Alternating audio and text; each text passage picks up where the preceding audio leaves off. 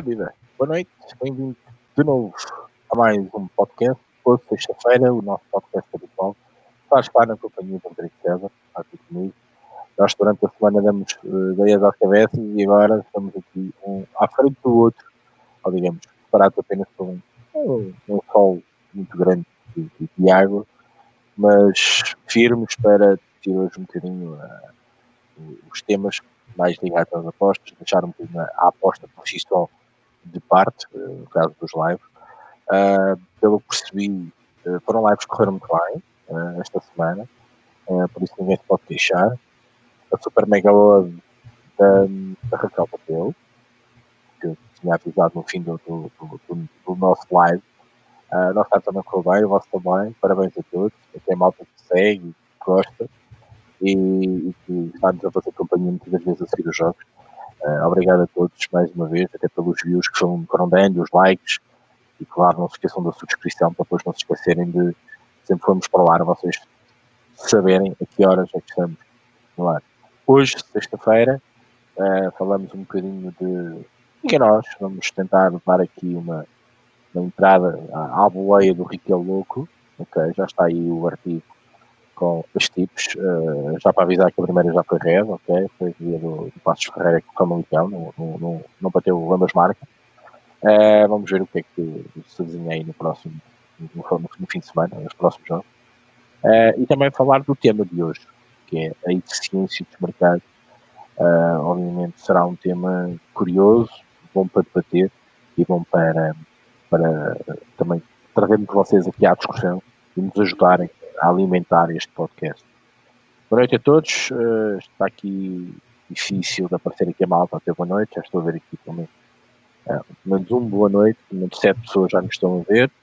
Uh, obrigado desde já e boa noite a todos e espero que gostem deste, deste tema e também deste podcast, assim como foi os nossos lives durante a semana. Rodrigo César, boa noite, bem-vindo também à emissão. Saudades de estar aqui contigo.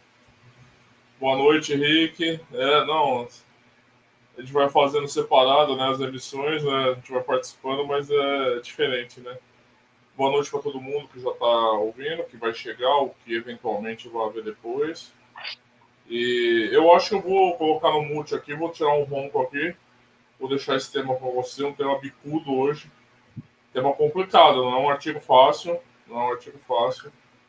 Conceitos assim que não são muito inteligíveis, né? São conceitos mais avançados, assim, que, que demandam uma aplicação mais pensada, né? Assim, uma aplicação dentro do universo das apostas um pouco mais complexa do que a gente imagina, né?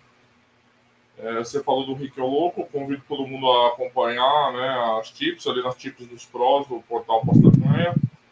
É, tem o Rick, tem outros, outros, apostadores, tem a Raquel também ali que solta as tips também, então vale a pena sempre, quem puder né, e quem quiser monitorar ali a, as colunas que quem gosta de acompanhar assim, vale a pena. E boa noite, vamos lá, mais uma emissão. Sem o Maradona agora, emissão de relógio do Maradona. Sem Maradona. É, Rodrigo, agora falaste de Maradona, vamos falar um pouquinho disso. Acho que o Maradona merece isso. Como, bem, foram tantas as brincadeiras de Maradona e as piadas feitas também com, com outras pessoas que, que faleceram esta semana. Uh, mas pronto, piadas à parte, Maradona um, um ídolo uh, para muitos, uh, um, um, dos melhores jogadores do mundo para outros, para outros um excêntrico que falava aquilo que lhe apetecia sempre, sem olhar a meios, um, provavelmente um dos jogadores mais contra a FIFA, não é? Eu sempre fui muito contra a FIFA. Um, e também um jogador excêntrico, não só pela, pela qualidade de futebol apresentada, pelos toques de bola, mas também por, pelo, pelo back-office que muitas das vezes negro trazia ao futebol. Um, gostava de ouvir um bocadinho falar sobre ele, aquilo que tu reconheceste nele, o que é que tu achas dele, e depois avançamos. Rodrigo, Maradona para ti, o que é que foi neste, neste, neste acompanhamento, se é que uh, o chegaste a ver jogar, ou te lembras, eu já me lembro muito pouco, só um Mundial uma coisa muito vaga que ele foi retirado no meio do jogo. É apenas isso que eu me lembro de Maradona. É, não sei se eu sou a melhor pessoa para falar do Maradona. Não sou um fã, tá? não, não sou entusiasta. É, tá? o Bruno falou quando ele morreu que é o melhor jogador que ele viu jogar. Não é o maior jogador que eu vi jogar. Vi pouco como você. Vi algumas coisas do Napoli nos anos 80, 90, mas eu sou de 82, então coisa de criança, entendeu? Copa de 90 marcou muito porque ele fez aquela jogada que eliminou o Brasil nas oitavas de final. Ele fez a jogada pro gol do Canidia. É... Já alguma alguma queda técnica, mas ainda o Maradona decisivo, né? E vi algumas coisas no Napoli, vi aquele gol dele drogado em 94, como você também, contra a Grécia, se não me engano, que ele sai bem louco e depois ele é pego no antidoping. Ele sai de mão dada com a, moça do, do doping. Então, assim, não tem uma mostragem muito grande da carreira do Maradona. Mas também nem o Maradona tem uma amostragem muito grande da carreira dele, né, Ricardo? É uma carreira com, com um ápice muito alto, um brilho muito alto, mas pouca consistência, né? Sei que você tem um artigo sobre consistência, até uma ideia que vale a pena sempre aplicar para jogadores também, eu acho. Então, assim, eu não, não acho que ele seja. É, para mim, não é uma. Um, eu sei que tem essa, esse viés político, né? A importância dele para os argentinos é muito grande por causa daquele jogo contra a Inglaterra. A gente tinha acabado de ser humilhada pela Inglaterra na Guerra das Malvinas. E a Inglaterra, a Argentina viveu uma ditadura militar, né, bem pesada, a pior ditadura militar aqui da América do Sul, talvez. É, comparada com a brasileira, por sinal, a brasileira parece uma brincadeira de criança, né? Se a gente pode criar uma gradação da barbárie, assim, né? Mas a ditadura argentina é bastante assassina, violenta, roubava bebê dos, das pessoas, sumia com os bebês, adotava bebês, bem. É, tem aquelas praças de maio, por exemplo, também, né, Ricardo? Os filhos desaparecidos até hoje, que as mães iam procurar lá. Então, tem esse momento político, né? A vingança da Argentina, a vingança do pequeno, né? Contra a Inglaterra, né? Foi uma guerra suja também, porque os Estados Unidos apoiou a Inglaterra mesmo sendo a Argentina um país da OEA, da Organização dos Estados Americanos, ou seja, um país irmão, apoiou um país de outro, outra organização contra um país do mesmo continente, né? Mas isso também não surpreende os Estados Unidos, então. É... Mas foi a vingança da Argentina. Então eu entendo esse status de Deus que ele tem na Argentina. Não entendo no resto do mundo. Eu também entendo quem torce pro Napoli, né? Porque o Napoli só existiu com Maradona, então, ok, também entendo o Napoli lá, mas no restante eu não entendo muito. Sempre uma figura para mim caricata, uma figura meio. É, eu, eu vi as piadas e acho que assim, do jeito que o Maradona conduziu a vida dele, não tem por que ficar chateado com algumas brincadeiras assim. O Maradona sempre foi desse jeito, assim, bastante jocoso também, né? Bastante. Ele bateu em mulheres, ele tem várias acusações de estupro, ele não assumiu algumas filhas. Dizem que ele tem seis filhas assumidas, mas cinco já tinham em processo. Estão falando que vai ser uma batalha a disputa pela herança, né? Com 11 pessoas. E... Então, assim, o Maradona não foi exemplo de nada. Não foi no futebol. Eu não acho que tenha tido uma consistência, uma longevidade muito grande para entrar na briga do panteão de melhores. É, não acho que nem seja o maior jogador argentino da história. Então, entendo a importância histórica, a importância política é, eu vejo também o pessoal de esquerda muito, muito tocado, porque ele era amigo do Hugo Chaves, do Fidel Castro. Para mim, isso daí são, é uma coisa que é um demérito, né? Eu não, eu não endosso ditaduras assassinas de nenhuma, nenhum, nenhum verniz ideológico, seja de direita, seja de esquerda. Então, para mim, isso daí não é uma qualidade do Maradona, mas eu sei que os partidos de esquerda, eles costumam é, puxar sardinha muito para o lado deles nesse aspecto, né? Então, as minhas ditaduras são boas, as ditaduras do, do outro lado são ruins. É normal, não estou entrando na avaliação política aqui, tá? Mas ah, eu vejo muito acontecer, principalmente aqui na, na esquerda brasileira e latino-americana. Acredito na esquerda portuguesa também vocês têm uma experiência assim, né? E o Maradona é um pouco idolatrado nessa, porque ele tinha tatuagem do Che Guevara e era amigo do Fidel, do, do, do Hugo Chaves, então também tem esse viés político que ele acaba sendo bastante eliminado nesse aspecto. Mas para mim, assim, sinceramente, uma pessoa é, esportivamente e como ídolo irrelevante, assim, não, não fez nenhuma diferença, é, tanto em vida quanto em morte, assim. Respeito quem gosta, a história e tal, mas eu não, pra mim, é, tem importância nenhuma. Por isso que eu te falei que talvez eu não fosse o melhor cara falando do Maradona. Na, tua opinião, tu, disseste que és de 82, eu sou de 81. Uh, eh, eu tenho muito poucas lembranças do Maradona, aquela questão de lá está, de com enfermeira de mão um mundial, penso eu, que ele completamente janky, né, como costuma dizer. Um, e é mais depois já a questão mais política da coisa e ele mais numa fase descendente da carreira uh, que a gente acompanha e depois todas aquelas histórias que tu falaste muito bem uh, das drogas uh, da violência e também de, de, de algumas coisas caricatas que ele às vezes um, dizia em certos eventos e, e pronto, sempre com aquela personalidade dele, sempre com aquela, aquela situação dele e vários vídeos que entretanto nesta fase final também foram, foram, foram colocados na, na internet e fomos vendo aí o estado de espírito um, do Maradona, sempre foi muito excêntrico, como é óbvio, e, pronto, e é por aí. Uh, falando então de Maradona, acabando aqui uh, esta, esta falar então um bocadinho da Liga Nós. É uma liga nós pós-Champions, uh, sempre preocupante. Uh, eu, eu tenho para mim, olhando para os resultados uh, desta sexta-feira, e olhando um bocadinho, e já olhando aqui um bocadinho para o tema também de hoje, o, as casas de apostas estão, estão, estão um bocadinho mãos abertas, digamos, para o fim de semana que vem. Algumas odds de abertura estão, estão um bocadinho esquisitas para, para, para o nosso bem. Uh, a Liga Nós eu vi aqui algum, algum sentido de oportunidade.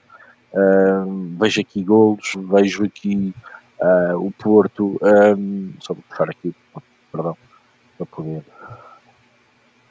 Okay. Eu, eu, eu, fiz Passos Ferreira, fiz o jogo de Santa Clara, o, o, o Boa Vista, também o, o Marítimo.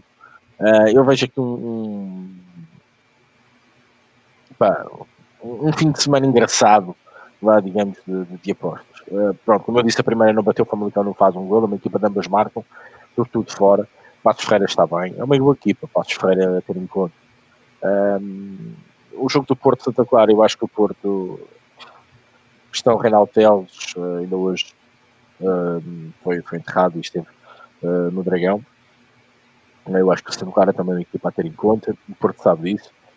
eu acho aqui um, um jogo para golos. Ah, o Sporting, para mim, é, é das, das, equipas que eu acho que está mais consistente uh, nesta, nesta Liga Norte. Uma boa surpresa, ainda bem que existe essa surpresa.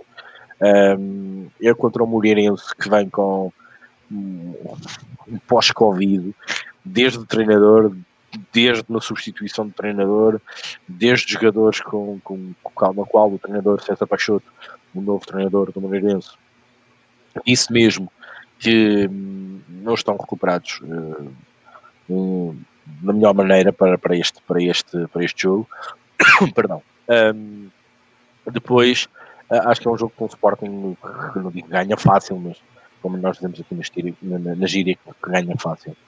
Boa Vista Bolonenses, eu acho que isto é um jogo a priori, que nós pensamos quem anda, mas eu acho que é over. Eu acho que vamos ter gols aqui.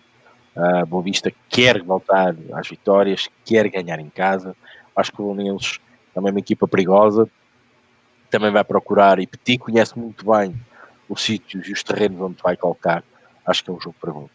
Marítimo Benfica. Não vou falar muito do Benfica, perdão. Eu não, eh, não sei o que se passa ali, realmente não sei o que é que, o que, é que se passa na ideia da JJ. Um, eu acho que o Marítimo também é uma equipa competente, bem treinada por Lito Fidigal, que vai tentar chatear o Benfica. O Benfica não é das melhores equipas neste momento a defender. Um, acorda muito tarde para os jogos uh, e viu-se contra o Rangers, viu esta, toda esta, esta parte da, da Liga Europa. Um, nós temos visto aqui alguns resultados quesitos para o Benfica. Uh, também acredito em gols e a linha está boa. Esta é mais ou menos a minha entrada para, para a Liga Norte deste fim de semana. Um, olhem também muito bem para a Premier League. A Premier League tem jogos interessantes. Chelsea, Tottenham. Mourinho está a fazer, parece que acordou para a vida ok?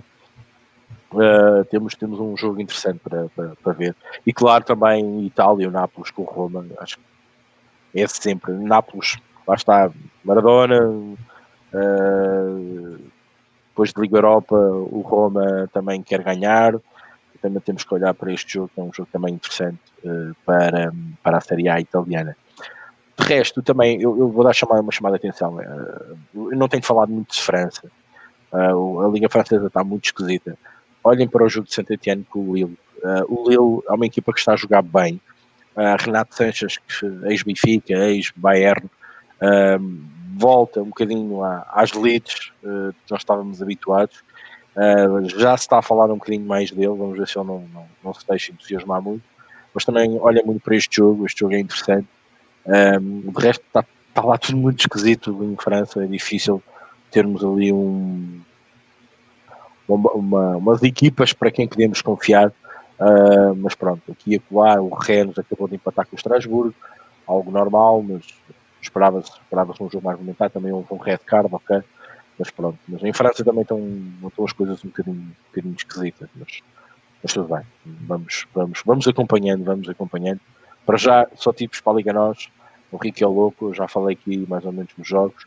E agora, Rodrigo, eh, antes de passarmos ao tema, os comentários da malta para irmos. Eu vou, eu vou até falar um pouquinho do Brasileirão, fazer essa ressalva que ah. você fez aí nos campeonatos europeus, Rick, sobre. O, a questão do do, dos jogos né, que tiveram essa semana, tem o Interregno do Campeonato Nacional e semana que vem mais jogos, né? Também no Brasileirão eu peço o pessoal atento aos jogos de Libertadores Sul-Americana que também aconteceram essa semana e vão acontecer semana que vem também que podem ter um causar um barulho, né, no causar um barulho nesse aspecto na competição, nos jogos, né, etc, né?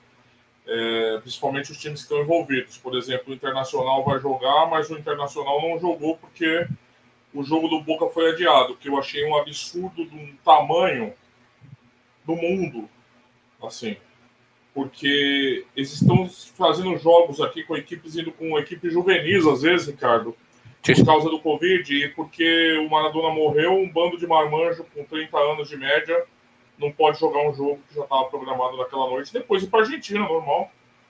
Plantear seus mortos, não tem problema nenhum, eu entendo totalmente. Mas não poder jogar, eu acho que roça ridículo. E a Comebol mostra mais uma vez porque o futebol na América do Sul é, essa lama.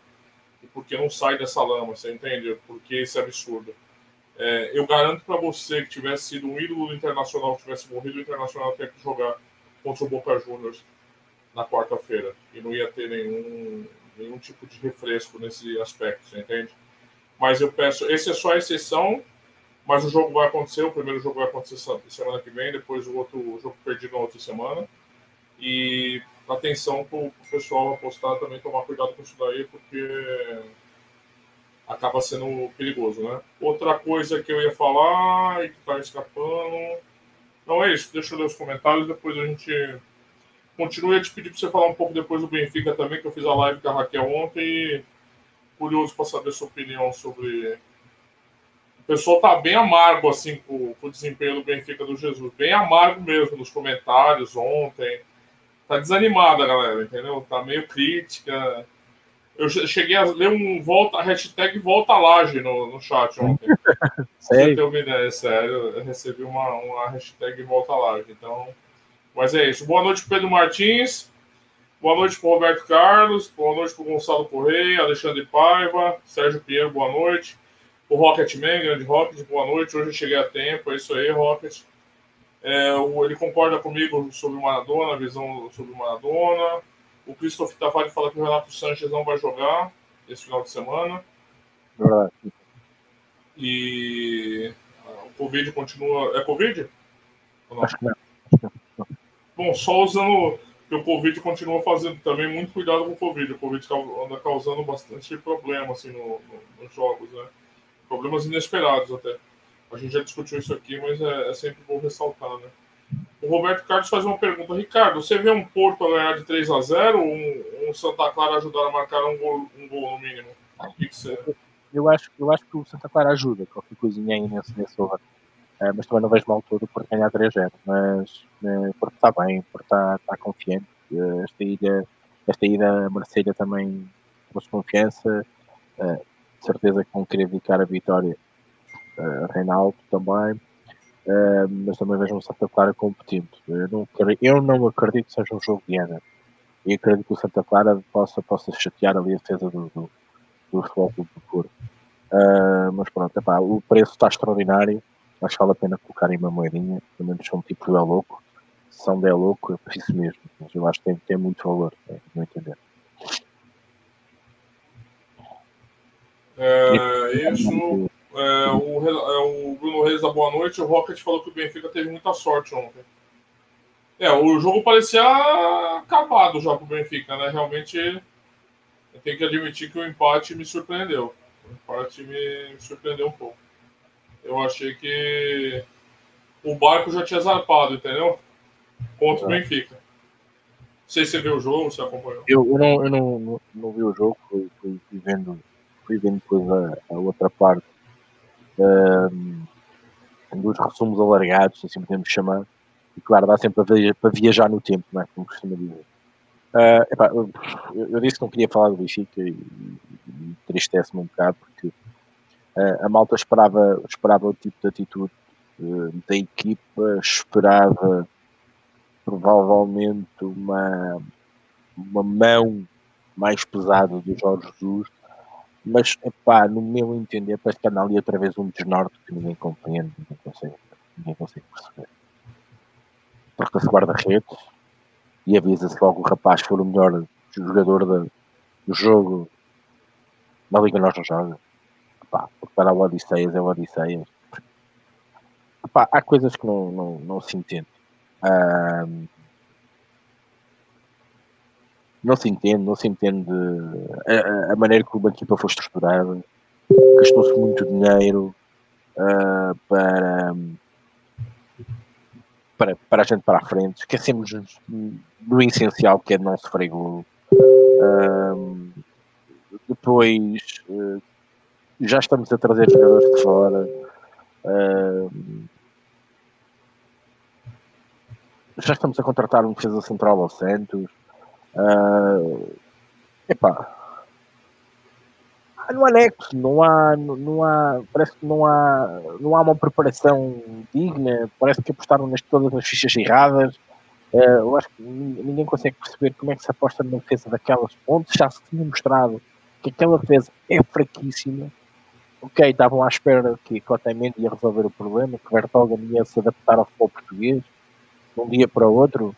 Claro que não. Claro que não.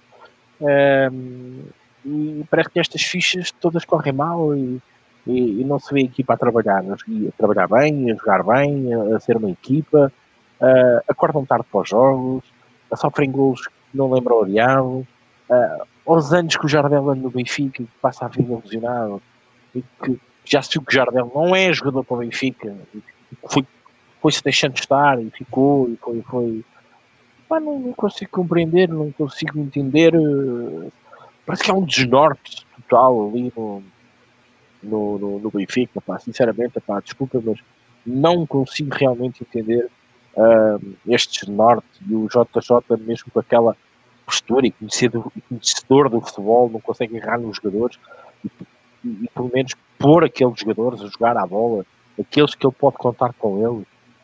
Ah, parece que anda em experimentalismo ali, parece que, pá, não sei. Um, não consigo entender. O mais engraçado é que aquele miúdo entrou, mais uma vez teve ocasiões para fazer gol, encheu muito para frente e desportou os jogadores. E o Benfica marca dois gols sem ler nem, nem escrever, onde estava mais por cima do jogo na altura.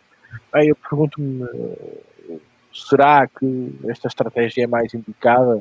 Será que JJ consegue ter mão nesta equipa que parece, parece tão boa à partida, mas depois está completamente uh, desligada entre si. Não, parece, parece que colocaram ali as peças e tipo, olha, jogam. Não, não, não, há, não há dinâmicas, não há, não há treino. Vê-se muito pouco do Benfica. Uh, não, não me admiro muito essa questão, essa hashtag volta Laje, uh, porque Laje a única coisa que, que, que, fez, e provavelmente deve ter sido a intenção desse, desse, nosso, desse nosso telespectador, vai, podemos assim chamar, era fazer aquilo que o Lage fez quando apanhou a equipa assim completamente descompensada. Foi agarrar nestes e apostar nestes até o fim. Foi colocar os jogadores no sítio certo e agora joguem. Foi que praticamente que ele fez com, com, com, o Félix na altura. e agora parece que não há, parece que o JJ não existe, parece que ficou ali. Falta intervenção dele, o que ele fez no, no Brasil, aquilo que ele sempre faz, aquele cunho que dá às equipas. Parece que o Benfica não está a pegar. Parece que o Benfica está a projetar a próxima época. Parece que estamos a fazer desta época uma projeção da próxima. Para atacarmos tudo. Uh, até o discurso, a filosofia do, do, do Jorge Jesus. Uh, ah, mas a gente temos que ir com calma e tal. Esta equipa depois tem, defensivamente tem que melhorar. Ah, não é a postura dele. Isto parece que ele tipo, deixa andar.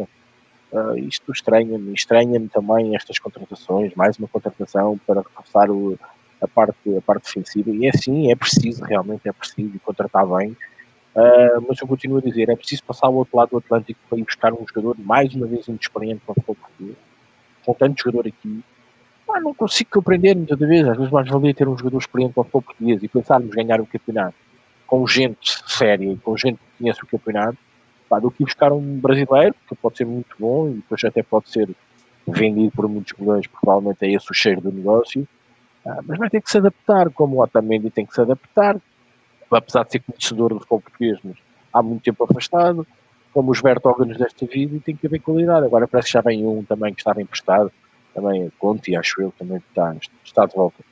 Epá, não, não se entende, estes de Norte, uh, o Vinícius, emprestado ao Tottenham, mais um negócio esquisito, joga pelo Tottenham, faz golos, dá assistências, Epá, não entendo, parece que só não jogam bem no Benfica. Estamos a passar outra vez aquela fase que passámos com o JJ, onde os jogadores nunca se engravam no Benfica, quando iam lá para fora eram todos bons. Uh, e andamos a passar um bocadinho. Já não estou esquecido e não me posso esquecer daquele jogo na Grécia, daquele jogador que foi vendido e que nos lixou literalmente para não irmos às Champions. E agora andamos a fazer contas, não é? Mas pronto. Pode ser que janeiro venha aí e que haja um equilíbrio uh, e que o JJ consiga equilibrar mais a equipa. Uh, também é preciso vender vai ser preciso vender. Uh, e por isso é, é, esperar perder. Mas uma grande pressão, uma grande pressão do Porto e também uma grande pressão do Sporting não vai ajudar as contas do Benfica. É, é a minha opinião. Rodrigo. É, só uma questão, vou ler uns comentários, tem uns comentários bem legais sobre isso aqui. Você... Já era para estar tá começando a dar resultado, né? Pelo dinheiro que foi gasto, né, Ricardo? Fora dos padrões né, do futebol português, um gasto bem alto do Benfica para montar esse elenco, né? muito dinheiro envolvido e ontem, assim, se falar pessoalmente de um pedaço do jogo, o empate realmente concordo com você. Coelho da cartola, assim, realmente eu acho que mais um, uma diarreia mental do Rangers ali do que muito mérito do Benfica também, tá? Só para não tô desmerecendo o resultado não, tá? Mas um 2 a 0 ali, é, como é que diz um, um, narrador aqui de Fórmula 1 aqui brasileiro, se tiver brasileiro aqui no ele falava assim no final que a Ferrari falava: tragam as crianças para casa, né? Traz os carros para casa, que isso daqui já tá ganho, né? Mas é, por isso que eu falei até para Raquel: o ponto de ontem teve gol de vitória, né? Porque já era uma derrota certa.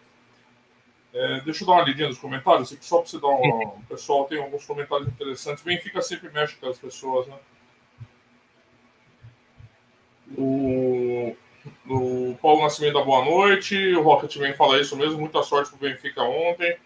O Pedro Martins de Jorge Jesus não é o mesmo do Benfica. Parece restringido, desmotivado, introvertido. Postura super controversa no esporte, até mesmo do Flamengo. Rocketman, para quem não viu, recomendo as declarações de Jorge Jesus da antevisão com o Rangers.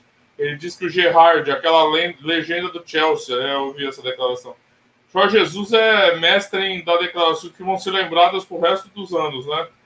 é, são realmente. Parece um comediante às vezes. É, outro comentário: o Paulo continua dizendo que o problema do Benfica é o meio-campo. Para mim, desde que saiu JJ até um pouco antes, o Benfica nunca adquiriu um médio de jeito. Surgiu o Meteoro Sanches na necessidade. Cara, eu tava falando, eu vou passar por Rico comentar tudo isso, que ele que Tava comentando com a Raquel ontem, né? Que o pessoal tava falando do Lucas Veríssimo, né? Tava falando do Gerson. Mas eu senti falta realmente de um cara ali no meio que faz o time andar, sabe, Rick? Dá, dá o tom ali da velocidade do time, organiza o time. Um Everton Ribeiro, eu sei que ele é velho, já não, não seria objeto de futebol europeu, mas o Jorge Jesus usou ele muito bem no Flamengo, né? O Everton Ribeiro. É, até mais do que o Rascaeta no Flamengo, o Everton era a temperatura do time ali, né? O cara que dava o ritmo no time, a velocidade. E era um negócio de cor de louco o, Flamengo do Jesus, exatamente por isso, né? Deixou todo mundo embasbacado com a velocidade que o time atacava e agredia, né? O time parecia um boxeador, parecia o Mike Tyson, né? Para falar agora que esse final de semana tem luta do Mike Tyson, aquela coisa bizarra. Mas o time do Flamengo do Jesus aqui parecia isso, parecia um boxeador que não cansava nunca de bater, mesmo quando o outro já tivesse plena nocaute. E eu acho que isso era muito um ritmo que o não consegue o, ele não consegue dar no Benfica. Ontem era o primeiro tempo e grande parte do segundo tempo o Benfica não conseguia chegar. E convenhamos que o Rangers, com todo respeito ao trabalho do Gerard e o elenco, né? É, bom, o, o, o Fernandão aí, Fernando Souza, boa noite, camaradas. Dentro de 20 minutos junto com vocês. Olha lá, hein? Olha lá. Mas se não juntar, assiste depois, já tá bom. Depois também dá tuas entradas aqui para Liganoso. O Ricardo já tem o Rival Louco lá, convida todo mundo a ler. O Christopher diz: concordo, Ricardo. Demasiados centrais para a Liga Portuguesa e Liga Europa. Otamendi, Vertogen, Ferro, Jardel, Todibo e agora o Veríssimo. Seis é demasiado. E é, é, aí o Paulo Nascimento é vender o meio-campo todo e comprar tudo novo. Como devia ter sido feito no final do ano passado com a vergonha que foi esse campeonato. Roberto Carlos, em 90 minutos, o primeiro remate enquadrado com a baliza foi aos 60 minutos. É um Benfica sem mágica, um Benfica que não joga Benfica. Pedro Martins, é triste ver como ele está. Entrou no esporte com o espírito de ter um terceiro candidato ao título, e de fato foi entrou no Benfica com o mesmo discurso, com mais ou menos emoção. E vê-se até agora. A gente até discutiu isso ontem na live também. Parece que ele, parece que ele tá, veio a contragosto para Portugal. Não sei. Eu, eu, eu, eu, sei que não tem nada a ver. Parece que ele veio meio de má vontade. Parece que ele veio obrigado. Rolou uns boatos aqui. Você lembra dos boatos, né, Ricardo? Uma certa advogada. Eu não estou você leviano aqui falar nada que eu não sei, mas uma certa advogada e uma certa pressão familiar para ele ir embora daqui, que a coisa estava feia aqui. Feia ou bonita, né? Depende da perspectiva. Então, não sei, não sei. Realmente dá uma impressão, se vê as fotos dele na beira do campo. Não tem nada a ver com aquele Jesus do Flamengo, né? O pessoal ontem estava falando que ele acha que ele, o torcedor do Flamengo transformou ele num deus aqui ele voltou achando que ele é deus mesmo. Mas ele de Portugal ele não é deus nenhum, né? O pessoal era uma teoria das pessoas ontem na live ele teve um choque de realidade e tá meio, tá meio macambuzo, como a gente chama aqui, por causa disso. Um último comentário para o Rick comentar esses 30 comentários aqui. Um dia a gente vai fazer um podcast assim, comentando os comentários.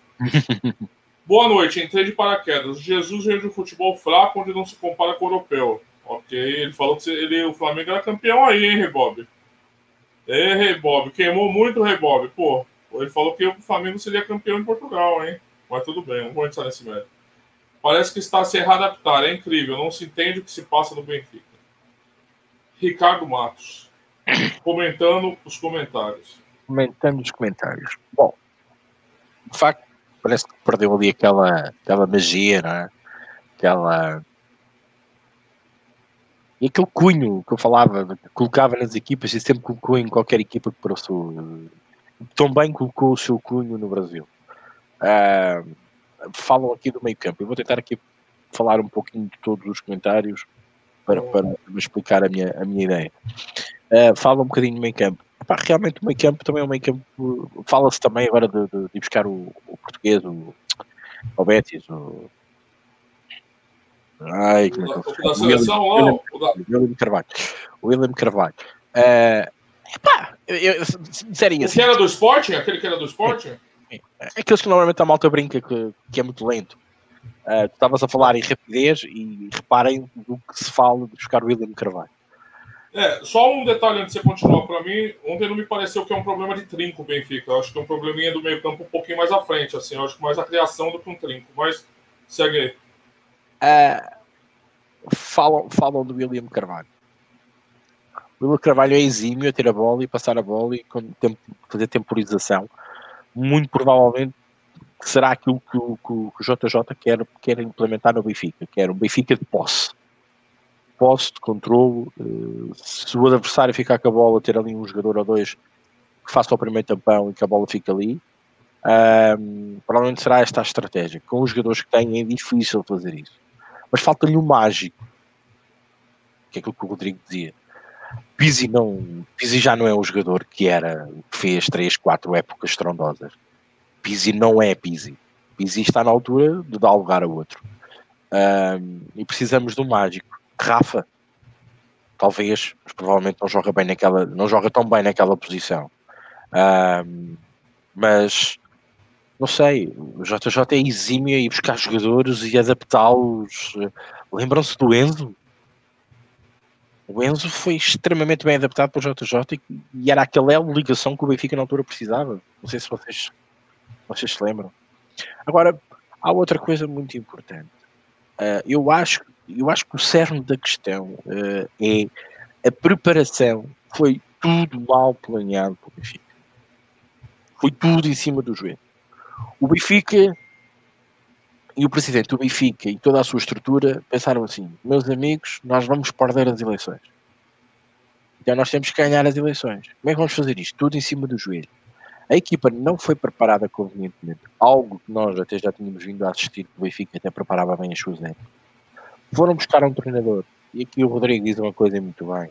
Pelos vistos, vem algo contrariado para, para Portugal, com a pressão externa, provavelmente, da esposa do JJ, devido ao que se andava a falar relativamente à advogada, que para além de tratar dos assuntos pessoais do, do treinador, gostava mais do treinador do que dos assuntos, e vem para Portugal assim um bocadinho naquela base de vamos fugir daqui, porque aqui é que está o perigo. Uh, pá, não, não, não, não quero ir por aí, mas mesmo que tenha sido esta a decisão uh, familiar e o JJ tem todo o direito de fazer as suas escolhas na vida, uh, ele está no Benfica. E agarra aquela emoção. Uh, agora vamos chegar aqui a dizer que o homem está de coração partido, está longe do amor da sua vida, que encontrou e que, ai Jesus, e agora está, está, está a deprê. JJ não fica deprimido, caramba. JJ sempre foi sempre, sempre por cima, não é? Não era um rabo de saia que lhe. Que, ganhando uma milha, eu quero ficar deprimido ganhando uma milha por mês, né, meu amigo? Claro, pelo amor de Deus, eu tenho pelo menos trabalhar aí e fazer o seu trabalho. Não. Eu não quero querer ir por, estas, por esse caminho. Eu acho que está tudo muito mal estruturado. O Benfica foi, estruturou muito mal esta época. A sua própria equipa, uh, o JJ não sabe o que é que há de fazer ali mais, porque ele não consegue mexer, não, não, não tem, ele não consegue, eu acho que acima de tudo ele não consegue confiar nos jogadores que tem mesmo aqueles, estavam aqui, estava aqui o Ricardo a falar do Cebolinha. o Cebolinha entrou, fez 3, 4, 5 jogos engraçados, mas tem que se adaptar ao futebol europeu. Não, pois é. Oh, meus amigos, é completamente diferente. Eu vim, se ele já tivesse jogado com ele, a adaptação era melhor. Mas não jogou, jogava no Grêmio. Ah, esta adaptação. E este veríssimo que venha tem que se adaptar. É difícil fazer isto. A tática aqui é outra, joga-se muito mais. Provavelmente o, o, o Cebolinha deve estar a passar por um desgaste físico que não está habituado a ter. Que aconteceu no fim da época ao, ao Flamengo, que rebentou todo. Já andavam todos presos por arames, mas foi sempre a dar, sempre para cima. Foi até arrebentarem. Depois lá ia mesclando alguma coisa. Mas a equipa estava tão bem e as vitórias dão isto, dão moral e o psicológico reforça que a equipa lá ia ganhando. Mas quantas vezes é que a gente não viu ali a equipa a vacilar um bocadinho? Ah, é normal. Não sei, tudo para mim, tudo muito mal estruturado. Vamos ver o que é que isto vai dar. Realmente, janeiro, as contratações e uma ligeira pausa também dos campeonatos pode ajudar a, limpar ali um bocadinho as ideias do, do, Benfica. Vamos ver se vamos ter um Benfica melhor para a segunda volta, porque pela primeira não me acredito que vamos ter muito mais do que isto, ou mais do mesmo. Rodrigo. Eu vou ler os comentários para fechar o tema aqui, tá bom, Rick? Ok. Pra gente entrar depois na, na eficiência, pra você dissertar sobre isso. É... É... Ó, o Ricardão NBA aí, boas família, boa. Precisamos fazer um especial aí, Ricardo. Você fala das, da, das contratações lá, da, das coisas da NBA, tá fervendo, hein? O Rocket me fala saudades da advogada. Ah, que saudade, rapaz. A gente chora por onde dói mais, né? Pedro Martins, pode ser meio bobo, mas falou que a mulher obrigou a voltar a Portugal, senão era divórcio, certo que devido a tal situação da advogada. É, é o que o Rick falou também, né? Pô, é um cara de 60 anos de idade, né, gente? Pelo amor de Deus, né, Rick? Por mais que. Né? Você lembra do caso do Lothar Matheus, aquele jogador alemão, é. campeão do mundo? Atlético Paranaense? Ele ia ser técnico. É. Só que ele veio num período perigoso no Brasil, Rick. Nunca veio nesse período sozinho pro Brasil, tá? Você não quiser destruir seu casamento do carnaval. E aí no carnaval, meu amigo, ninguém de ninguém, dizem aqui, né? E aí a mulher dele descobriu que tava rolando aqui teve que voltar para a Alemanha correndo. Não, não fez um jogo com o Atlético Paranaense.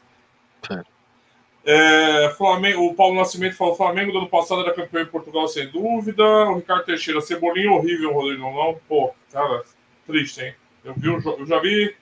Eu fiz dois jogos do Benfica já em live e já dá para ter uma ideia. Realmente deixa muito a desejar, assim não consegue nem fazer o que ele é melhor. O Rei Bob fala: não há uma equipe do Brasil que fosse campeão em Portugal, mas está-se bem, são opiniões. Claro, opinião, sempre saudável debater, Rei. Sempre na paz de já, né, Rei Bob? É, grande problema da equipe parece ser falta um, falta um seis e um oito, box to box. Gabriel é o melhor meio-campista que o Benfica tem, só para te ver. Ele fala que o cara é ruim, né?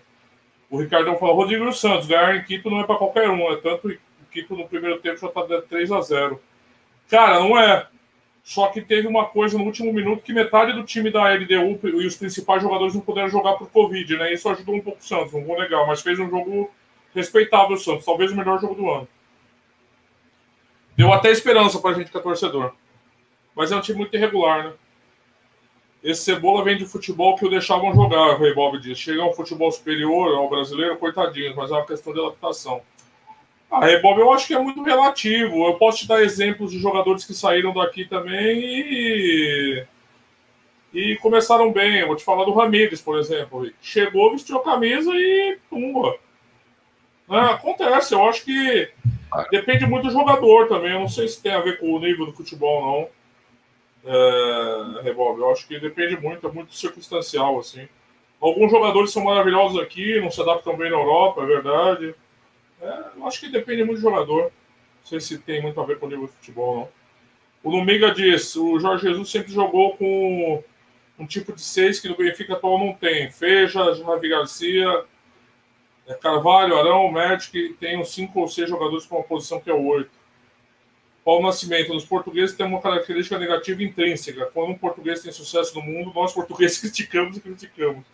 Em vez de elogiarmos um cidadão de um país pequeno, que triunfa no mundo. O nosso estar é só criar, só criticar, como fazemos com o Ronaldo Mourinho nos últimos tempos. É uma característica do português. Eu reconheço um pouco essa característica. Eu acho que trans, trans, veio um pouco para cá também isso daí. O Ricardo Teixeira fala, até o Vertogen parece que não está adaptado, Rick. Esse eu não entendo. O Lumiga fala do William Carvalho e Matite. O Fernandão chegou, mais línguas a falar da paixoneta do Jorge Jesus. Bem, estou a ver que o tema inicial foi Benfica. A gente falou da Liga 12 e acabou emendando Benfica, Fernando. E Jorge Jesus. Quando vi o 11 inicial, vi a alteração no guarda-redes, pensei, isso vai correr tinta. E Jorge Jesus está com a cabeça prêmio. Quer um chazinho? Não, não. Ó, oh, o Pedro Fernandes chegou. É bom para ele falar de eficiência também. Pedro Manja. Paulo Nascimento. Cebolinha craque. Vamos dar tempo. É verdade. Tem uma cobrança muito alta, acho que pelo investimento, né? é, pelo investimento feito do time, a cobrança é maior do que. O Rebob fala exato, depende do jogador. Um jogador que está acostumado ter espaço, caso do Cebola, chega à Europa, o estilo de jogo é completamente diferente, vê se atrapalhado. Tem isso mesmo, não vou negar não. Tem isso sim. É diferente, posicionamento, é muito diferente. Tanto que o Rick falou de preparação física e um do, uma das coisas que o jogador do Flamengo falou, você lembra, Rick, quando o Jesus chegou, que era totalmente diferente o treino que ele, é, ele e os auxiliares davam dos treinos que os, os técnicos brasileiros davam, somente até treino físico. Então, é, realmente tem essa questão. Está tudo lido aí, Rico. Podemos adentrar nosso tema. Vamos, avançar para o tema, até porque também já falta muito tempo. Eu também não vou desmiuçar muito a eficiência de explicar. É, tem é. um artigo, né, para quem quiser, que é um artigo denso. Eu já adianto, é um artigo denso. Eu tentei falar um bocadinho uh, sobre o tema, não aprofundando em demasia, mas obviamente tinha que tocar ali em três ou quatro pontos essenciais uh, que as pessoas têm que ter atenção. Uh, e para aqui, para a emissão, eu vou falar, eu vou falar apenas de, de algumas casas de apostas, vou falar da Pinnacle, por exemplo, onde eu até tenho uma declaração, não, não, vou dizer que é minha, é uma opinião, mas, mas que acho que é partilhada uh, por muitos que, que, que, conhecem esta, uh, ou, ou têm esta teoria, que é uh, ser EV numa casa como a Pinnacle Sports é altamente improvável para um apostador comum. eu estou aqui a calcular que até um apostador comum, eu até poderia arriscar algo mais. É muito difícil, pela ineficiência que a casa tem a abordar o mercado uh, e da maneira como está no mercado, uh, como é óbvio, pelas suas. Aquilo que eu, que eu, que eu remeto um, é a eficiência do mercado não deixa apenas de ser de que se, se nós fizermos as nossas contas, o nosso trabalho de casa, e até apresentei aqui alguns gráficos para, para explicar, uh, nós conseguimos perceber que a maior parte das casas uh, estão protegidas até por contar a própria eficiência desse mercado. Ora bem, nós até pode haver muita gente a apostar, sejam eles sharps, sejam eles sindicatos, sejam eles jogadores mais para o gambling, whatever. Toda a gente influenciar o mercado, as casas sabem antever isso e sabem perceber da maneira como flutua o mercado. E esta eficiência que o mercado apresenta tem muito base aquilo que as casas uh, têm como know-how um, e, e, usam-nas a, a, seu proveito. Eu vou também desmistificar aqui um bocadinho, usar, porque, porque a Pinacle defende ter jogadores uh, que, que não os expulsa por eles serem ganhadores. Porque eles intrinsecamente fazem parte da eficiência que a casa tem e da eficiência de corrigirem o mercado a seu favor. Ok? Isto é a principal arma da, da, da Pinnacle usa para se defender e também ganhar o seu dinheiro.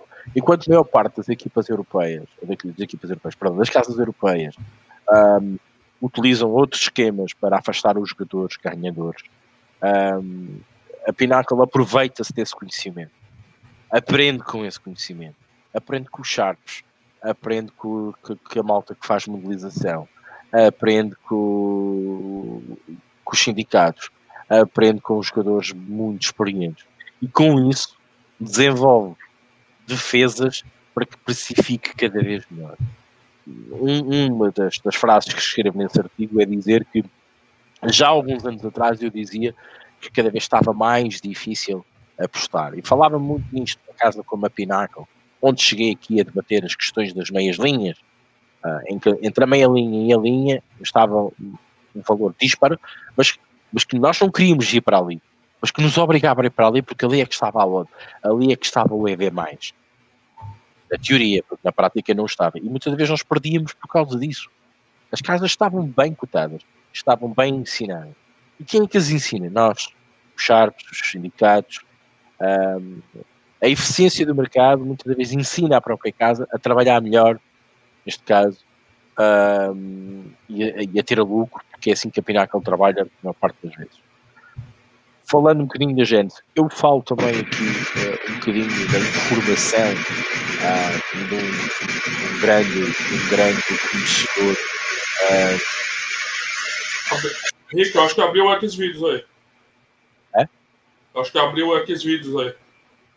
O quê? O Xvideos. Eu ouvi o áudio escapando do Xvideos que abriu aí. Não, não nada. Uh, o pai da informação, o pai da informação chama-se Claude Shannon. Okay. Ele é um, provavelmente é o pai de colocar a informação um, e tem aqui uma forma, tem aqui uma maneira que vocês tentam perceber um, para explicar o, colocar esta informação um, uma incerteza de variável uh, para, para tentarmos perceber uh, como, é, como é que o mercado possa reagir ou que aquela informação tenha valor ou não para sermos mais sharps nesse, nesse, na, na, travessia do mercado e depois na, na um, é, é, o Rodrigo diz que é um assunto muito, muito complexo. Muito complexo. Uh, é, é, difícil. Um, provavelmente que eles não se preocupam muito com as apostas vão achar que o sistema sul não faz, não, não faz razão de ser. Mas isto explica a maior parte das vezes que nós estamos errados na maior parte das apostas. Uh, eu sei, para cada estágio, para cada cada apostador há um limite, há uma maneira de apostar. Uh, eu sei que para muitos isto para eles é blá blá blá blá blá blá e não quero assim mas continua a fazer as suas propostas, continua a fazer algum dinheiro, mas não continua a perceber e depois só mais tarde vão perceber muito provavelmente pensam que estão a fazer dinheiro, mas não estão a fazer dinheiro. Depois vão flutuando e este ano todo porque estava a ganhar, afinal não ganha nada. Isto explica muitas vezes também aquela sofisma que existe. Agora já não tem, porque agora também é mais complicado. Uh, mas a sofisma que havia há um tempo atrás, está com Ô, Rick, Rick, desculpa. O teu áudio tá, tá muito ruim agora. E agora? Agora melhorou. Agora melhorou. Estava com mau contato aí. É, era mau contato. O pessoal, tá, o pessoal tá reparando também ali. Não, mas agora tá perfeito. Pode continuar. Desculpa, tá, tá interrompendo. Sim, foi aqui, foi aqui o contacto. Um, deve ter tocado aqui com a mão. Perdão, malta. Pronto, voltando atrás, uh, e, e via-se aquela sofisma das pessoas para puxarem. Eu posto a Pinaco. Eu ria-me a parte das vezes, porque essas pessoas na, na pressão da Pinaco iam naquela. É uh, pá, olha. Uh, olha, uh, tem odds maiores, pois tem, pois tem odds maiores, é muito difícil para ter, para ter uma Pinaco. E eu, eu deixo aqui o modo, eu olho para a Pinaco e olho, por exemplo, para uma Betfair como guideline de como é que se vai portar o mercado, como é que as casas pensaram aquele jogo, aquela linha, uh, que odd é que colocaram ali, porque é que colocaram aquela odd e não outra, uh, e tentar uh, perceber aqui um bocadinho melhor. Eu já sei do áudio, obrigado, Fernando. Obrigado, já está melhor, obrigado. E tentar perceber o porquê destas casas precificarem cada vez melhor. Uh, e, e, tenho chegado a algumas conclusões empíricas, obviamente, não, não tenho uh, dados estatísticos. Eu coloquei aqui alguns dados estatísticos, até relativamente à, à, ao mercado asiático e também à Pinnacle, onde dificilmente conseguimos co cobrir uma, uma aposta na Pinnacle. Um, e, e, e, pronto, é, epá, não dá muito mais para explicar. Leiam um artigo, qualquer dúvida, coloquem lá. Eu vou tentar explicar. Isto requer um bocadinho de paciência, uh, tentar perceber os conceitos. Obviamente, para uma pessoa que chega agora na, às apostas, isto é. Hum, é muito pesado, uh, é muito futurismo, vá, digamos, mas é muito que cada vez mais está a ser atual, porque eu acho que cada vez mais os apostadores que estão nisto já há algum tempo sentem mais este tipo de dificuldades. Esta é, é a minha opinião.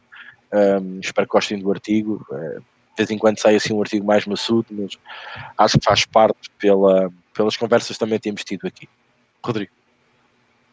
É, eu não vou falar muito, eu acho que nesse. O, o Pedro foi um que trouxe primeiro esse conceito de eficiência roubado. Eu lembro até do, do. Acho que foi numa emissão que a gente fez aqui, uma live e desde então tenho tentado estudar um.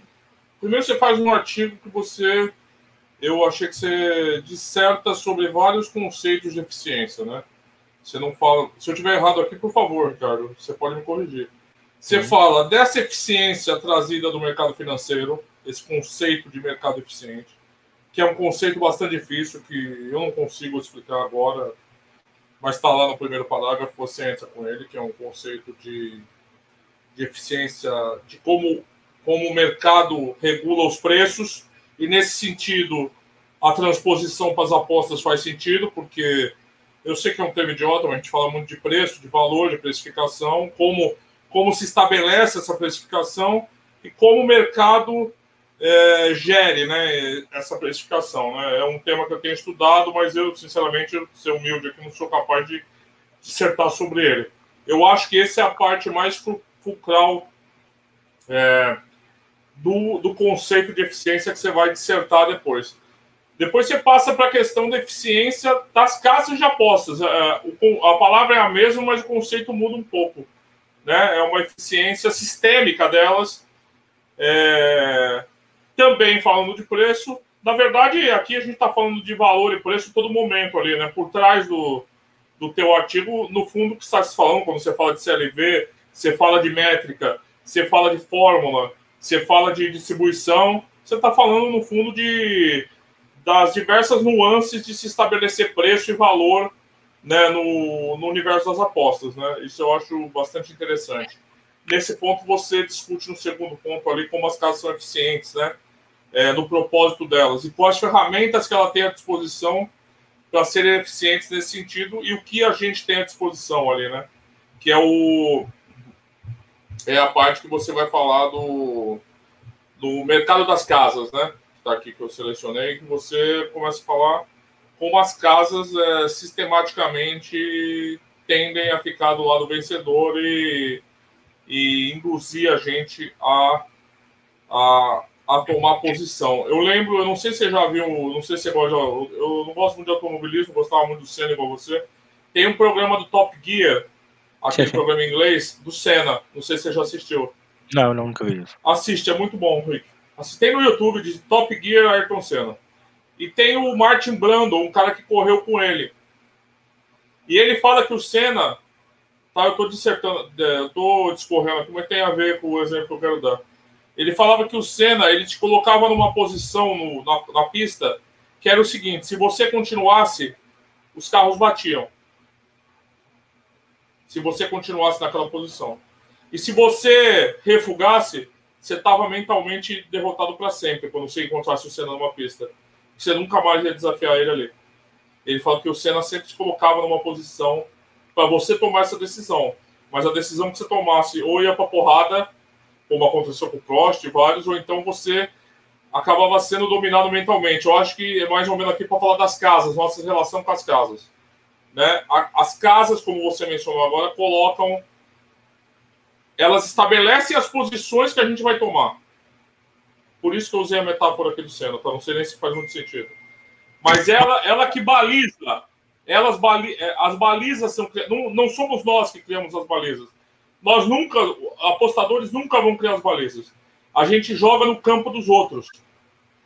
A gente joga com a bola dos outros e a gente joga no campo dos outros. É, esse é o, é o segundo aspecto de eficiência ali que eu acho que se aborda, que é a questão da eficiência das casas em criar esse mise-en-scène que a gente vai atuar. Né? Então, eu acho isso importante. Então, primeiro, eficiência do mercado, que é um conceito novo que eu tomei. Primeira vez que sugeriu foi o. Claro, tem artigo, já tem até textos, tem papers acadêmicos sobre isso, nas apostas, principalmente de esportes americanos. Você encontra na internet, eu estou com uns três PDFs. É como eu leio mais devagar em inglês, né? Eu sou tipo o Joel Santana, né? É, mas é, então tá mais devagar a evolução, né? Eu também trabalho e tal. Mas assim, tem papers científicos sobre isso, como esse conceito de eficiência do mercado financeiro pode ser trazido para as apostas. É um conceito difícil, ainda tento me familiarizar e me acostumar com ele, para poder até criticar ou para poder debater, a gente precisa primeiro é, se aprofundar naquilo eu não me sinto ainda confortável para falar sobre isso. E o terceiro são a eficiência nas apostas, né? Que aí você vai falar de handicap asiático, você fala da distribuição do CLV, apostadores vencedores. É um artigo bem interessante, tem alguns gráficos legais ali que ilustram bem o que você está discutindo, né? E, e é isso, eu acho que é um artigo muito. Eu aconselho todos a lerem, o link está aqui no, tá na descrição. E precisa de uma base. Se vocês tiverem dúvida, pesquisem alguns termos e conceitos no Google para ir tentando elucidar. Foi o que eu fiz. E eu acho muito importante esse tipo de reflexão. Agora, só um balanço para trazer outras perspectivas da gente para as apostas, para abrir um pouco nossa cabeça, porque às vezes a gente fica muito focado no, no arroz com feijão que a gente próprio desenvolve nas apostas e não consegue ter uma visão de outras coisas que estão acontecendo. Né? O Rick sempre me indica artigos e também eu acho que é muito importante para a gente evoluir como apostador e melhorar. Porque as casas de apostas não param. Se a gente parar, em curto prazo a gente está vendido também. Eu concordo com o Ricardo nesse aspecto, até aquele conceito de apostador camaleão, né? Não, não que a gente fique mudando, tenha que ficar pulando de galho em galho, mas a gente precisa estar tá em constante evolução e abrindo um pouco os olhos, né? Por exemplo, duvido que o Rick, anos atrás, pensasse em modelar é, sistemas estatísticos para indicar as apostas dele. Eu garanto que isso nem passava pela cabeça dele. Hoje é uma coisa que é a prática dele nas apostas. Então, acho que é importante a gente estar tá sempre buscando temas que abram nossa cabeça, sair do dia a dia daquele. Ah, essa tipo, essa aposta, essa tipo, essa aposta. ganhou, perdeu, ganhou, pá, pá, pá, pá. Não, a gente precisa um pouquinho, às vezes, refletir sobre o universo. Acho que esse artigo faz isso. É, aconselho todos a leitura. Disseste tudo, nada, nada, nada contra, nada a acrescentar. Acho que até utilizaste um bom, bom exemplo do Ayrton Senna. Eu colocava sempre realmente essa decisão para o, para o outro lado. Uh, e as casas fazem muito isto, realmente. Esse, esse, esse, exemplo é brutal. Um, as casas condicionam-nos muito a nossa maneira de apostar, uh, de facto é verdade. Uh, e casas muito eficientes ainda nos condicionam muito mais. Uh, é mais fácil procurar erros numa casa europeia do que numa casa profissional, como a Pinaca ou, ou outras que tais. Um, por isso é que eu acho, às vezes acho aquelas piadas e às vezes as pessoas não me compreendem o porquê. Eu às vezes rir-me dizer-me a Pinnacle errou, a linha está errada na, na casa XPTO, na Ásia. Não está errada, não. Não está errada. Mercado é que pode ter ajustado de alguma forma. A odd, quando abriu, abriu na odd certa, abriu no, momento certo, na altura certa. Eu vou deixar aqui um reparo. Reparem muitas das vezes quando é que abre as odds da Pinnacle, comparada com as outras. Normalmente, quando abre, olhem para essa odd e olhem da maneira como já está a odd das, das europeias, por exemplo. Vocês dizem, ah, a Pinnacle espera e depois copia a odd. Não, não copia. Não, não copia. Uh, a Pinnacle sabe o que é que está a fazer. E provavelmente quando abre, abre na hora certa, no sentido certo, com a liquidez que deve ter. E muito provavelmente com a odd bem colocada e bem e bem, bem alinhavada, vai como podemos chamar. E nós ou vamos ou não vamos. Um, falta do artigo. Eu acho que é, eu lê-lo. Uh, eu vou dar aqui uma chega ao Pedro, que diz que deve ser o primeiro podcast da língua portuguesa a falar sobre eficiência do mercado. Eu tenho feito um grande esforço um, tentar introduzir estas, estes conceitos que se falam lá fora, que se fala também por aí em Portugal em língua portuguesa, pessoas que falam destes conceitos e que entendem melhor do que eu estes conceitos e provavelmente conseguem explicar melhor do que eu estes conceitos. Mas eu tento, da minha maneira, da minha maneira de ser e de estar nas apostas, tentar mostrar-vos que há vida para além do green e do red, que há vida para além uh, das apostas que conhecemos até hoje, foi aquilo que o Rodrigo transmitiu na parte final. Uh, e isto constrói-se como? Ouvindo, lendo. O, o Rodrigo diz que tem dois PDFs para ler. Eu até já perdi a conta quantos PDFs é que eu preciso ler. eu digo que assim é dois desse tema introdutórios ainda, tá ligado? já perdi alguns, alguns PDFs que eu preciso ler e que gostava de ler. Não tenho tempo para fazer isso. Alguns deles em inglês, com palavras técnicas, que é muito mais difícil. E o Rodrigo tem razão, tem que se ler muito mais devagar, porque depois tem diversas percepções e nós precisamos ter a certeza do que estamos a ler, porque é um, um assunto muito, muito cuidadoso um, esta questão de trazer a eficiência dos mercados, do mercado bolsista para, para, para as apostas, outros termos mais complicados também para o mercado das apostas, é, é, é de veras difícil de entender e de perceber, mas acho que com calma, com tranquilidade, a gente, e devagar a gente vai lá e chega lá. Uh, eu, eu digo isto no meu artigo, porque eu não, não tomo este como um artigo meu, é um artigo que eu aprendi a ler e, e juntei aqui as pecinhas todas de uma maneira que vocês percebessem e aconselho-vos. O Google está carregado de informação em inglês, ou digamos em americano, a maior parte das vezes, um, destes conceitos nas apostas, ok? Eficiência de mercados, sei lá, entre outras, que nós precisamos também de vez em quando abrir um bocadinho a nossa caixa de Pandora e absorver outro tipo de conteúdos. A gente pode não, não achar que isto nos sirva para alguma coisa. Mas pelo menos para termos a noção de que há pessoas que fazem testes, que colocam tudo uh, em nível estatístico, conseguem provar a nível estatístico que defendem uma dama e aquela dama está comprovada por alguns cálculos matemáticos, anfórmulas, estatística, correlações, etc, etc. Ok? É só isto. E malta, não é, não, não é o Ricardo Matos, uh, que é um técnico frio, uh, que não tem conhecimentos matemáticos, no, nem sequer na universidade para tal, que vai tentar explicar da melhor maneira o que é a eficiência do mercado. Não, são pessoas que têm cursos académicos de estatística, de matemática, outros muito ligados ao mundo das apostas, mas, mas ligados à séria, e que vos consegue transmitir isso da melhor maneira.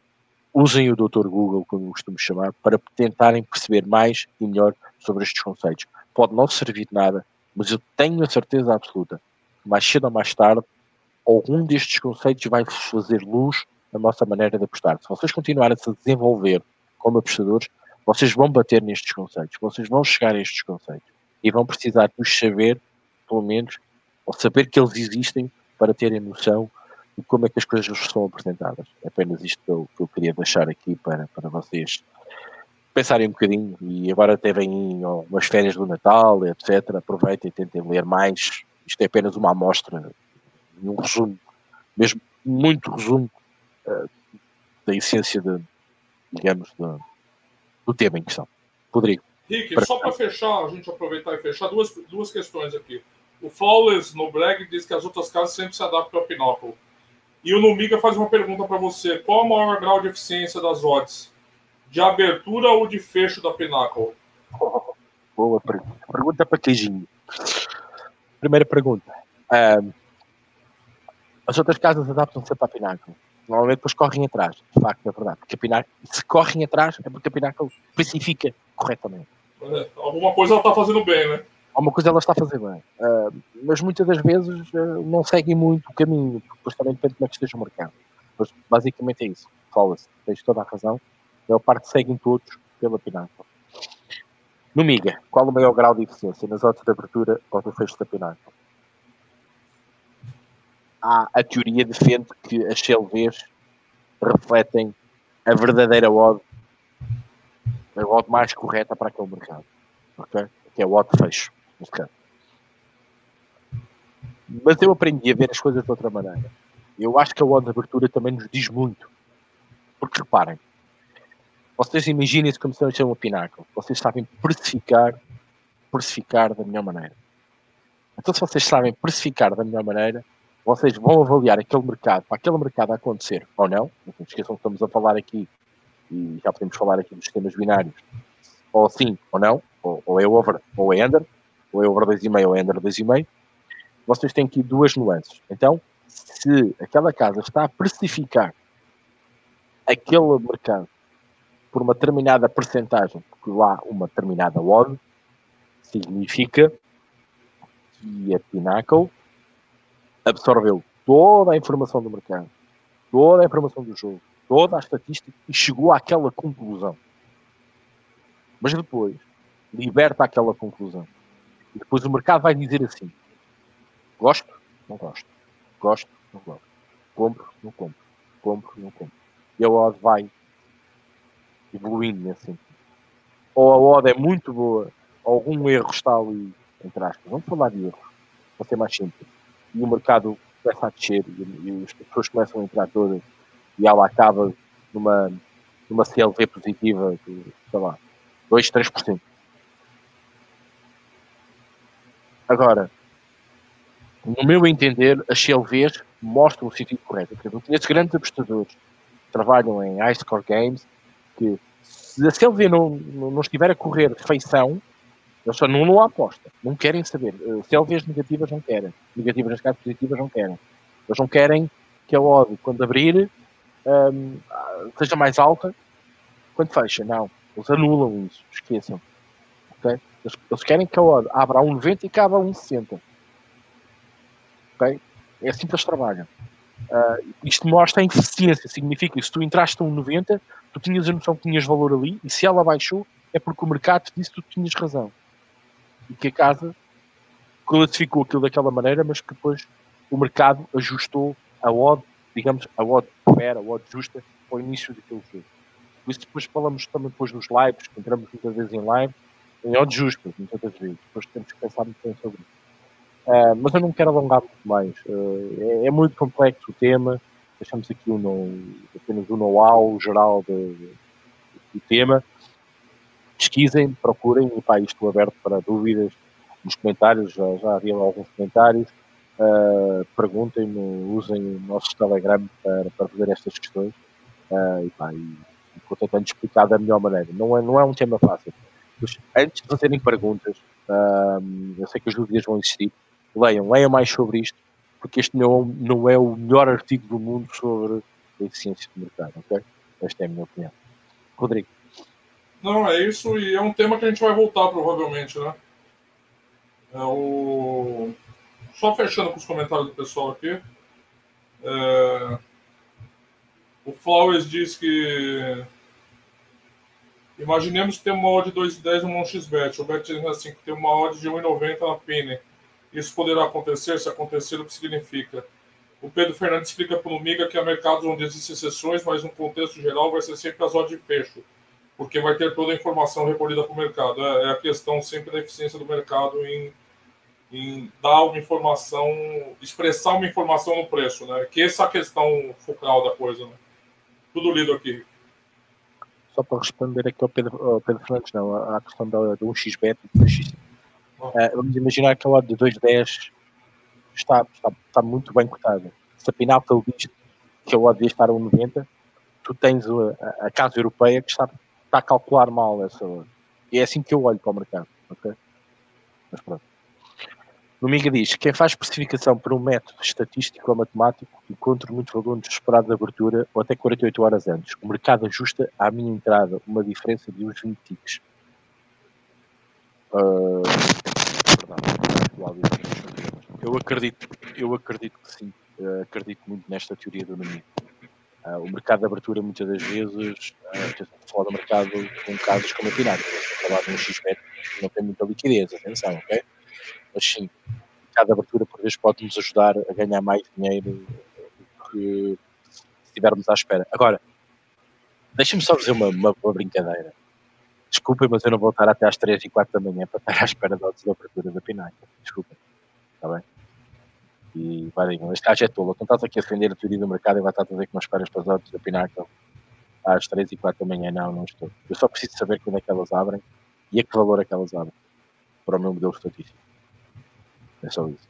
Mas pronto. É difícil, ok? Por isso é que estou a dizer que este tema não é fácil. Rodrigo, está tudo? Podemos fechar a emissão? Vamos aqui com 12 podemos, podemos ir para a balada já. Ah, Estamos liberados. Sextou, como vocês dizem, não é? Bem, Maltinha, muito obrigado. Uh, não fomos muitos hoje, é normal. Sexta-feira, a Malta também esteve aqui nos lives a bombar. Um, estamos também em Portugal, também aqui com, com problemas de, de Covid a sério a malta está, está um bocado mais reticente. Temos um fim de semana cheio de, de jogos, não se esqueçam, tipos do Alouco, a Raquel também tem umas tipos, o, a Samba também. Uh, já houve aqui o aviso do, do, do, Rodrigo relativamente ao fim de semana, por isso não se esqueçam. Um, há motivos mais do que do que uh, perdão, desculpem, há motivos mais que suficientes para, para, para estarem connosco um, e também para partilharem aqui também o vosso conhecimento e as vossas dicas um, connosco nos telegrams uh, do Aposta Ganha, Aposta Ganha BR, porque é do outro lado do Atlântico, uh, e também seguindo aqui as tips um, e os prognósticos, tanto na Aposta Ganha BR como também no apostaganha.com, uh, e também dos nossos especialistas, dos nossos prós, de vez em quando têm umas tips muito, muito bem explicadas para vocês poderem ler e também poderem chegar à vossa conclusão e fazer, claro, obviamente, uma aposta. Malta, muito obrigado. Rodrigo, muito obrigado. Passo a palavra então para fecharmos esta emissão. Rodrigo. É, eu que agradeço. É... Rick, uma pergunta do Sérgio Pinheiro. Tem algum site para acompanhar as odds da Pinnacle? Odds Portal.